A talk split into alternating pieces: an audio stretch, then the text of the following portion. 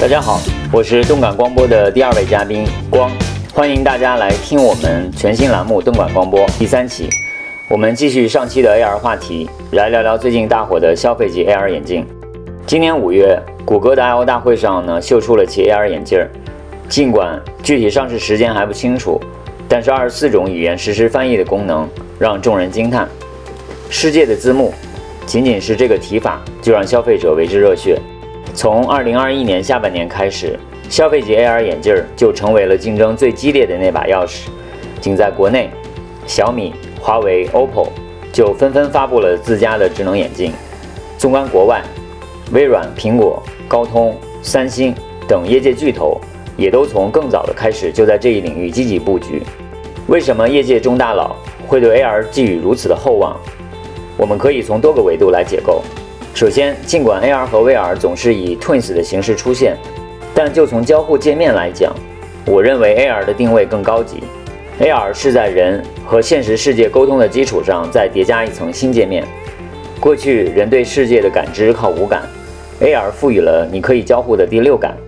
其次，AR 被认为是下一个流量密码。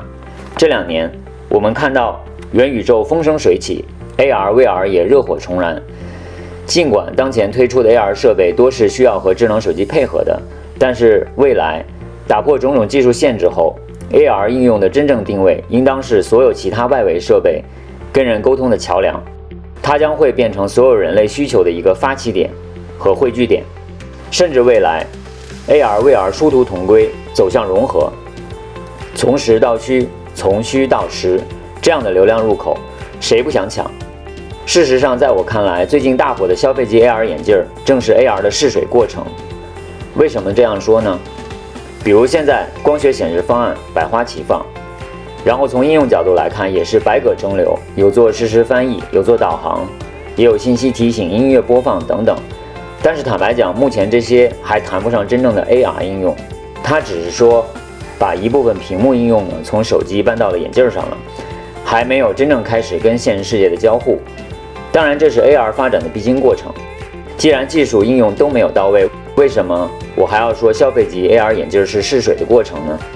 一方面，因为消费级 AR 眼镜让整个产品生态从设计到生产的每一个环节都有了一次机会来做彻底的验证，AR 生态链也因此得到了资本的关注和投入。尤其像刚提到的手机 OEM 厂家的加入，凭借已有的基于智能手机形成的生态，极大地推动了消费级 AR 产品落地标准化。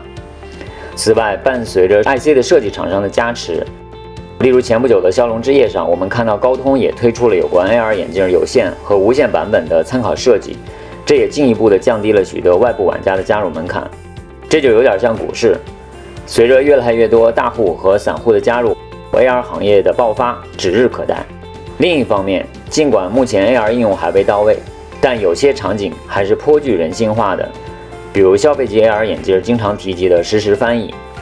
先不说它对旅游、日常工作等有多大的帮助，就我个人来说，这个功能的存在可能会让无数学子节省不少的有效时间。以我个人为例，我从小每天都会花很多时间学习英语，虽然现在日常使用的频率比较高，但整体来看，这个学习的效率是很低的。话说回来。如果 AR 设备真的 ready 了，我们还需要学习语言本身吗？因为语言它只是一个工具，如果这个工具帮你备好了，你是否就能更专注在自己真正的兴趣和志向上呢？所以就 AR 实时翻译这一点，会不会帮到个人，甚至帮到整个人类社会的进步？我觉得都是有机会的。因此，虽然这些应用表面看起来不是完全的 AR 应用，但未来整个市场可能就因为某一个点上应用的爆发，市场就此被颠覆。很多人希望我能用一两句来描绘下2023年 AR 市场，仅是个人浅见。行业风云变幻，但2023年的 AR 行业有些确定的事情会发生，比如说苹果的 AR 头显，再比如说 Meta 即将发布的 VR 设备，也已经融合了 AR 应用。